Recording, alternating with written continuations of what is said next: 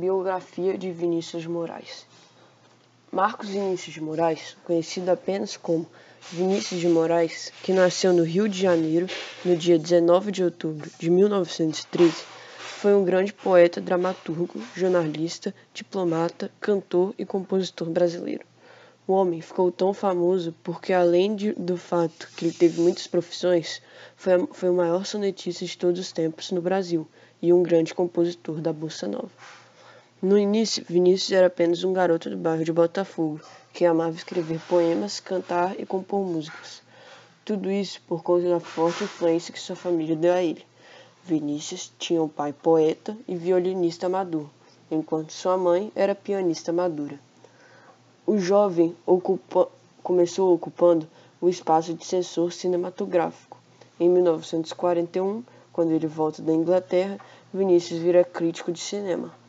E em 61, após uma carreira de diplomata, é afastado pela profissão e começa a seguir outro rumo, compositor musical.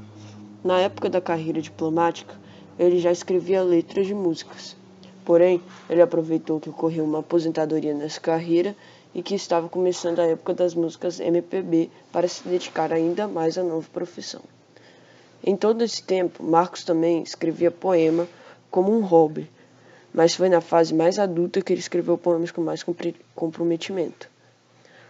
Quase todos seus poemas tinham características claras e sensatas, deixando suas poesias algo mais único, algo mais único e com mais destaque do que o de outras pessoas era sempre utilizado a hipérbole para abraçar a temática amor.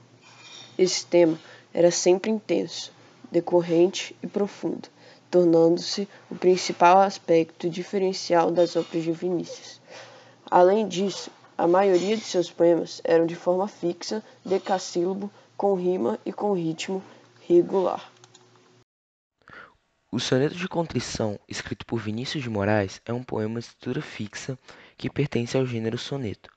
O texto possui dois quartetos, de rimas interpoladas e intercaladas, e dois tercetos, em que o penúltimo terceto, junto ao primeiro verso do último terceto, funcionam como um quarteto de rimas intercaladas, e os dois últimos versos como um dueto de rimas emparelhadas. A métrica dos versos do poema é decassílaba assim como muitos sonetos que o poeta fazia. E assim como é exposto no título Contrição, o poema tem como objetivo conseguir redenção de algo que o eu poético se arrependeu.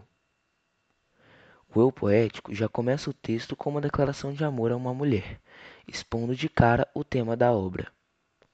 Para expressar o quão intenso era o sentimento, ele faz uma comparação.